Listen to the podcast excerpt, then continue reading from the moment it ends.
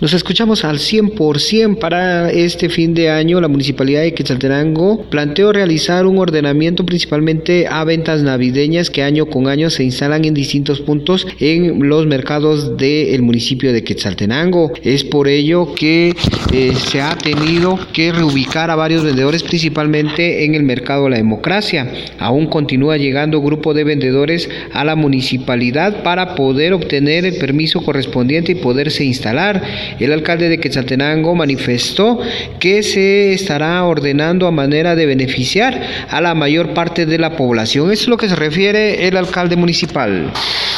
El ordenamiento en los mercados es eh, eh, bastante grosero, todos quieren hacer aquí lo que quieren y eso no se puede a cada rato vienen grupos y grupos y grupos y yo les decía a ellos de que, que, no es así.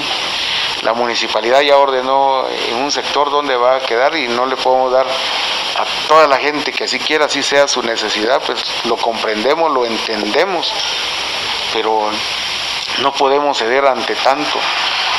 Eh, personas de todo el país vienen a hacer su, sus negocios acá y pues ellos, eh, la verdad, tienen derecho como cualquier guatemalteco pero el quetzalteco también eh, es su ciudad.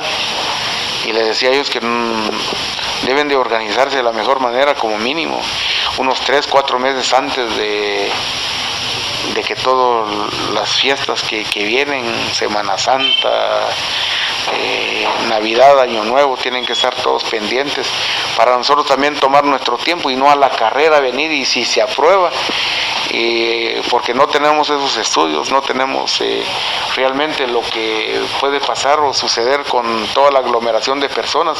Yo le decía a ellos que tenemos que ser bastante responsables con lo que estamos haciendo. Según se dijo por parte del alcalde de Quetzaltenango, lo que se busca es garantizar la comodidad de la población que acude a realizar sus compras y también velar porque no se complique el paso vehicular, principalmente en los alrededores de la zona 3 de la ciudad de Quetzaltenango. Regreso a cabina como nos escuchamos.